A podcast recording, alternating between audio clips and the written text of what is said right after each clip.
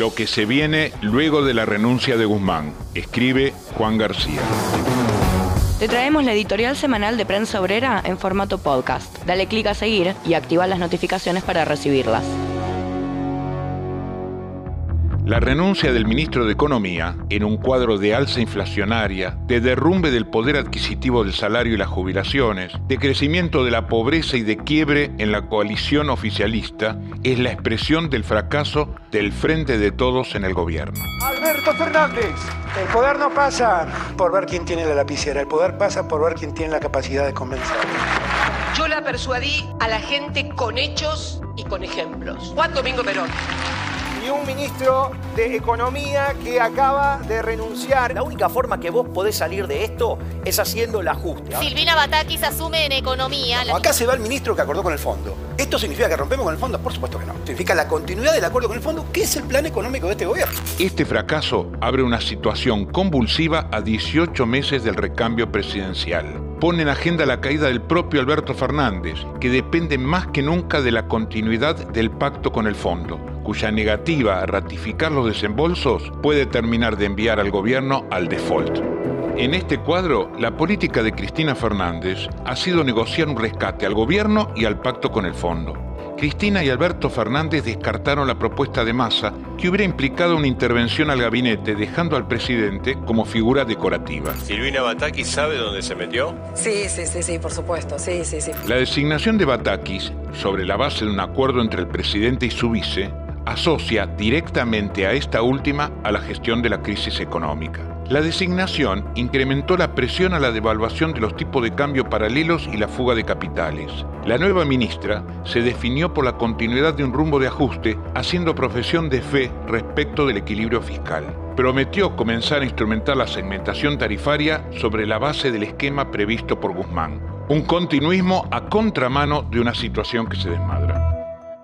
La intervención de Cristina apunta en forma muy directa a anular una reacción popular frente a la crisis. Su discurso en favor del uso de la lapicera en rescate de las políticas públicas apuntó contra los sindicatos, defendiendo las sumas fijas en lugar de las paritarias. Quiere prevenir un debate que pueda superar los marcos de contención de la burocracia sindical, que viene defendiendo los salarios de miseria después de años de pérdida del poder adquisitivo. La ofensiva de Cristina tiene un terreno privilegiado contra el movimiento piquetero independiente, cuyas organizaciones están siendo atacadas por todo el espectro político por ser el movimiento de lucha que más fuertemente salió a enfrentar el rumbo del ajuste. Vamos a la provincia de Jujuy porque organizaciones sociales denuncian persecución política a raíz de una serie de allanamientos que comenzaron a realizarse durante esta mañana. Hay que destacar que el ataque fue explotado por la justicia y también por el gobierno de Morales en Jujuy para promover una nueva tanda de allanamientos contra los movimientos piqueteros de su provincia. Se promueve una criminalización en gran escala de la protesta social.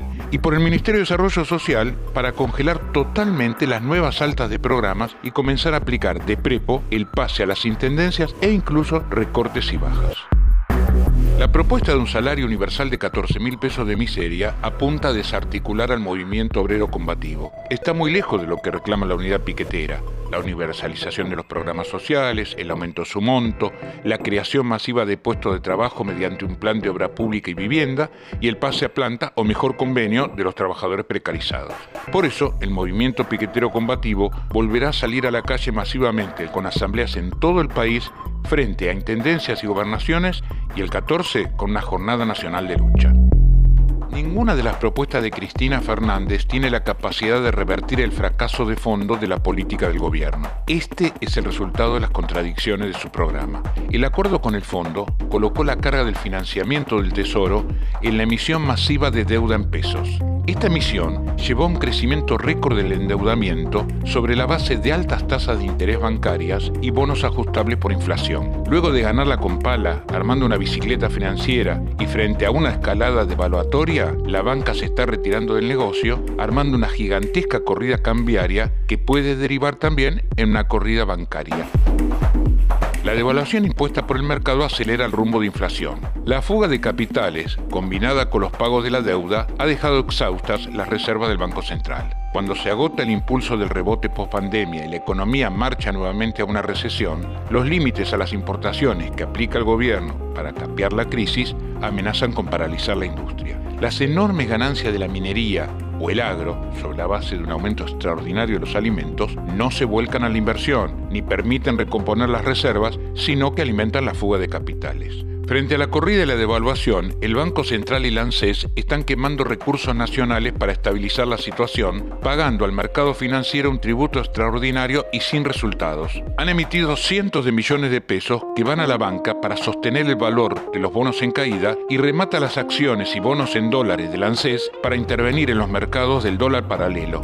La entrega y el saqueo se agudizan en la medida que lo hace la crisis.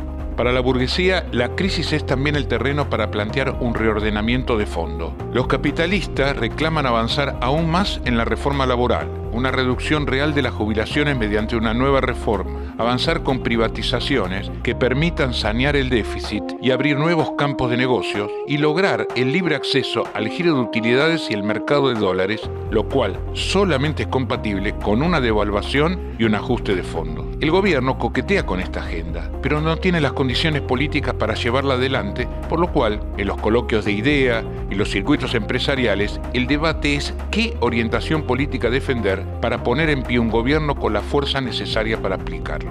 La oposición, en primer lugar junto por el cambio, se ha empeñado en salvar la gobernabilidad. Existe un temor fundado a que la situación se haga ingobernable y comprometa el pacto con el FMI. Aunque no se privan de criticar al gobierno, la línea que prevalece es que la coalición gobernante asuma el costo político y haga el trabajo sucio, que incluye avanzar en mayor escala con el ajuste y también una devaluación.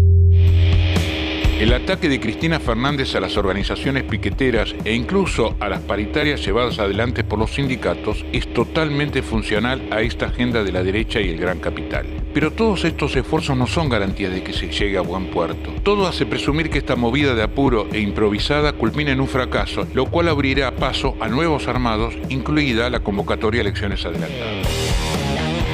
La izquierda tiene entonces el desafío de promover una deliberación y una intervención del movimiento obrero frente a una crisis política y económica de fondo, promoviendo un paro nacional y un plan de lucha, levantando un programa integral de reorganización, con un salario igual a la canasta familiar, el 82% móvil para las jubilaciones, la creación masiva de puestos de trabajo y un seguro al desocupado igual al salario mínimo vital y móvil. Defendemos en este cuadro la perspectiva de un plenario de delegados con mandato de todos los lugares de trabajo junto a las organizaciones independientes del movimiento piquetero.